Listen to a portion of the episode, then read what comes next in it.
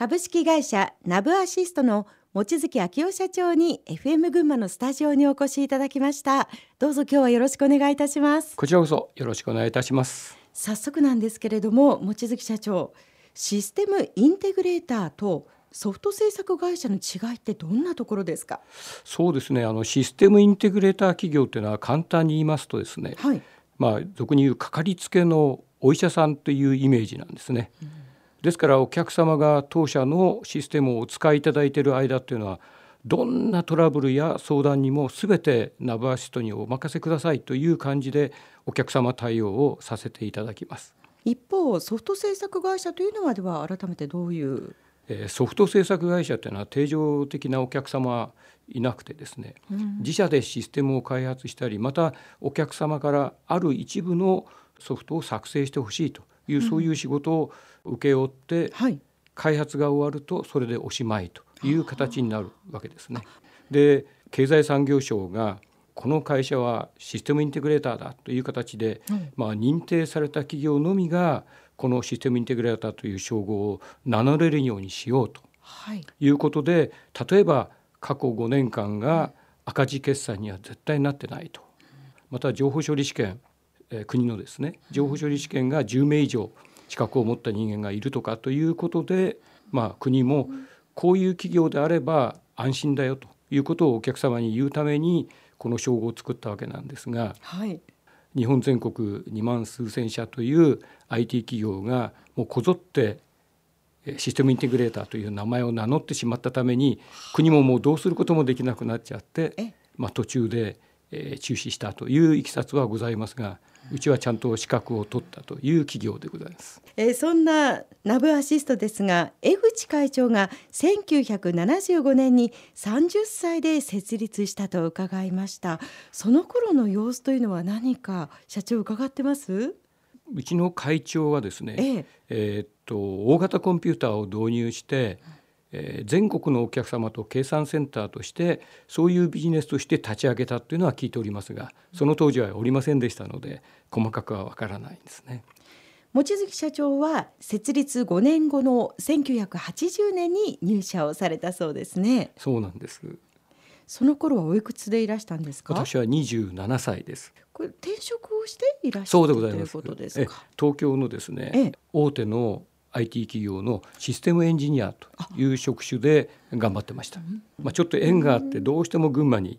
来なくてはいけないということがございまして、はい、名橋と紹介されて就職したというのがいきさつなんです。いよいよ群馬に来られると。来られると思ったわけなんですが、はい、実は面接後3日経ったらですね、はい、名橋との東京支店に勤務してほしいと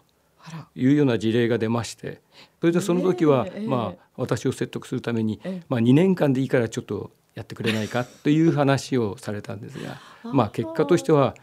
10年間。で実際にその10年間どんな仕事をされたんですか？あの大手の IT 企業さんっていっぱいありましてですね、うん、そういった会社さんから私がシステム一式を全部受けて設計から開発、ええ、納品研修まで全てうちが一括で請け負って、はい、全て作ったら元請けの会社さんにお渡しするような形でやってましたね。これ1980年からおよそ10年間東京したということはバブルも東京支店にいた時に経験したわけですか？そうですね。世の中が景気が良くて元請けの会社さんなんてのは日本のどこに行くにしてもタクシーで行くとかですね。え、まあ、秋田までとか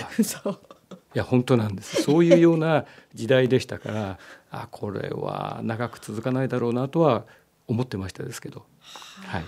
さあそして、えー、10年後に戻ってきました、はい、いよいよ群馬での生活になるわけですが、えーえー、まあ、時代的にはバブルが崩壊するタイミングということになるんでしょうかね、えー、そうですね。お戻りになった頃が。うちの東京支店での10年間の仕事っていうのは、はい、バブルがはじけてしまいましたから、うんその流れのルートという仕事が全部なくなってしまって全然うちに仕事が回らなくなってしまったということがあって、こういう下請けの仕事をやって何年やってても結果としてこういうことなんだなっていうのを身にしみて分かったもんですからでなおかつそこで自分で思ってたことというのは何でも屋さんなんですね下請けというのは。ですからどんな業種の仕事でもやってくれないやってくれないって大手さんから言われると「はい、はい、はい」って分かった分かったってやったわけですけども、実際にその会社様たちの業種知識ですとかその業界の知識ですね、ええ、そういったものが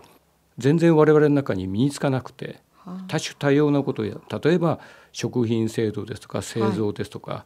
い、理念サプライですとか、うん、えー、金融業卸売業もっと言えば宇宙開発もやりました。えー、気象衛星ひまわり百合の姿勢制御なんかもやりました。幅広い。そうですね。そういうふうにこう思って随分広くいっぱいやってるんだねって一見思われるんですが、強みに聞こえます。何でもできますが。そう、うん、それはもう本当に何もできないの裏返しでですね。結局こんなことやってもダメだなと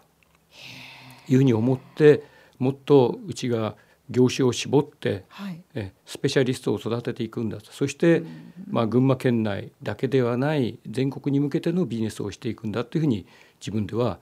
あの思い始めたわけですね。あ。のピーター・ドラッカーの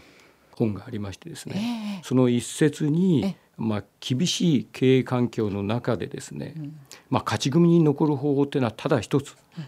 強みの分野を選択しなさいと。そこに経営資源を全部投入するんだとそういうことをドラッカーは常々言ってるんですね。ですから広く浅くよりも、もう本当に狭く深くというそういう流れを徹底しなさいと。これは企業の大小は関係ないと、そういうことをドラッカー書いてるんですね。ニッチなところそうなんです。選択そうです。集中すると。そうなんです。で今おっしゃられたようにニッチなところってまさしくその通りですね、うん、そうするともう一冊別の本で読んだ、ええ。フィリップ・コトラーというアメリカの経営学者なんですが、うん、コトラーが世界の企業っていうのは4つの分類に分かれると、その一つがリーダー。次がチャレンジャー。フォロワー。そのニッチャーという。ニッチャー。ええニッチャーってここに出てくるんです、まあ、小さいながらも特定の市場で独自の地位を築いていくと。扱い商品販売チャンネルを限定して専門化している企業だと。ですから非常に狭いところで戦うんだけどもその中で大手が絶対に入り込めないニッチなところにポイントを置きなさいと。それで戦って勝てる。それだけの専門性を持ちなさいっていうのがニッチャー企業という定義なんですね。そういうことをやっていくともう、うちがこれから進むのは、もうドラッカーの言うようなことコトラーの言うような方の小さい企業であるということは間違いないんで小さい企業がどう戦えるのかというヒントをお二人にいただいたということなんですね。望月社長そのニッチな分野で攻めるということですが具体的にはどの分野に集中しようというふうに業種をこうお考えになられたんですか？流通業のスーパーマーケットで、はい、まあ、ニッチなところっていうところを探したりまたは、えー、流通業をやってたことによって、はい、その運んだり納品したりする物流ですね、うん、そちらのビジネスって何かもっとニッチなところないかっていうのを一生懸命探し始めましたですね。まあ、そういった流れの中あ新たなチャレンジを望月社長もなさったということですけれども、ええ、これはどのようなチャレンジでしょうか？全国で勝負できる何かないかということで考えていったらうちの一芸シリーズというものを考え始めたんです、え、そのパッケージの商品化の前の段階ではどのようなものを作ってお客様に提供していたんですか、はい、まあ、基本的には入力する画面がこれとこれとこれありますと10種類ありますと。うん。はいで帳票はこれとこれとこれ大体50種類ありますと、うん、こういうものを作ってほしいという形でお客様から言われる、はい、というそういう動きでやってたわけですけども。じゃあ毎回こうそのお客様に合わせて作っていたわけなんですね。でそれをある程度こうパッケージにして。そうですね。この業界であれば、はい、この業界のこの業種の方たちであれば、ええ、こういう顔面が必要だろうと、こういう帳票が必要だろうというのを、はい、我々の方で独自で作って、で作り上がったもので80%はお客様使えると。あとの残り20%はうち独自のものがあるよというような時には、はい、うちのパッケージをお客様にご利用いただいてやっていくと。でこのうちが作ったシステムで、まあ、半分は使えるけど半分は使えないねというようなことがあったらパッケージを利用しないとそういう形でどんどんどんどんとパッケージの適用率を 70%80%90% という形にして持っていったわけです。そしてその残りの 10%20% というお客様のオリジナルというものが、もしすごいうちが気が付かなかったノウハウであるんであればぜひお客様に逆にタダでやらせてくださいと。タダで作りますと。その代わりにうちのパッケージの全て基本になるところに御社の考えを入れさせてくださいと。というような形にしてパッケージをどんどんどんどんとこう重ねてアップデートするような感じですか？おっしゃる通りでアップデートですね。はい。お客様と一緒に作り上げていった感じですね。すもういろんな何社もお客様同じようなお客様をに対応させていただくと、お客様がどんどんノウハウをうちにいただける、そういう形になっていく。ですからそれはスペシャリストにうちの社員を育ててるからお客様がこうしてほしいということに対してその担当 SE 担当営業に関してはそこに気づきがあるんですよね。あうちに持ってないいいものをもらった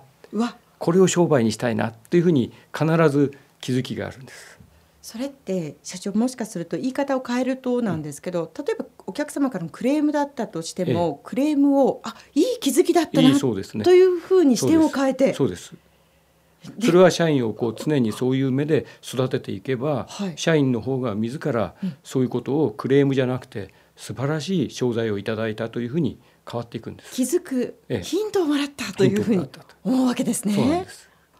そこで大きなミソというのは、うん結果として導入していただいたお客様っていうのは北海道から九州、沖縄まで、まあ、いろんな種類の一芸シリーズを提供したわけですが、はい、もう全国に広まってますんで三千数百社というお客様の数ですからそうなってきますと群馬から前橋からお客様に対して営業マンが飛ぶとかエンジニアが飛ぶとかって全然できないんですよ。そうするとお客様はサポートが悪いなというふうに思われてしまっては困るんで、うん、そこで私は、はい、えー、サービスという日本でいうとサービスというのはただだという認識が割とあるんですね。レストランに行って、うん、お水を一杯ちょうだいって言えば「はい分かりました」ってすぐお持ちいただけるわけですが私はその水一杯の水をお金をいただきたいという仕組みに変えたんです。サービスの有償化？有償化ですえー、お客様はどんな反応でした？いやいや初めは何言ってんだみたいな形になりましたけども、えー、えーナブアシトがちゃんとお客様をお守りしてますよという姿を見せるためには、うん、毎月請求書を出させていただいてるんです。そのサービスっておっしゃる部分というのはどういうサービスのことを言うんですか、まあ、当然お客様が運用しているオペレーションでわからないこととか、うん、コーヒーをコンピューターにこぼしてしまったこととかっていろいろあったりして、そういったものは当然のこととしてうちの方で、えー、直してあげるという形のものはやっていくんですが、うん、まあ、その当時一番最初にスタートした頃というのは、はい、もう今ではもう世の中全員がお分かりになってます。例えばエクセルですとか、はい、ワードですとかそういったものが初めてマイクロソフトから出て、えー、使い始めたんですけど使い方がわからないっていう問い合わせっていうのも全部うちは受けてあげろと。そういう形でやってお客様の満足度をこう探し当てるというそういうことをやってたんです。手厚いサービスですね。そうなんです。使い方から故障だけではないと。えそうじゃないです。はあ、当然うちの社員からはもう大クレームが来まして。こんなことやったらひど普段の仕事ができないでしょうとできないでしょうと、うんうん、だけど今お客様が困ってるんだからそれをやってあげるというそれで信用いただいてお客様の懐に入るんだとその姿がうちはあの一過性で仕事をいただくということっていうよりも、はい、既存のお客様を守り続けるということの方を重要視してるんです。さあそれではここで一曲お届けしましょう。これはどんな思い出の曲でしょうか？まあちょうど私が22歳の時にものすごいこれ、あの流行った歌なんですがまだナブアシストに入る前ですね。前です、でやはり私は社会人になったらもう青春じゃなくて大人として頑張るんだというふうに思ってましたからちょうどそれが、まあ「さらば青春」という言葉と一致してたもんですから非常に私の頭の中にしっかり残った歌でしたですね。はい、それでは思い出の一曲でございます。お届けしましょう。小倉圭でさらば青春。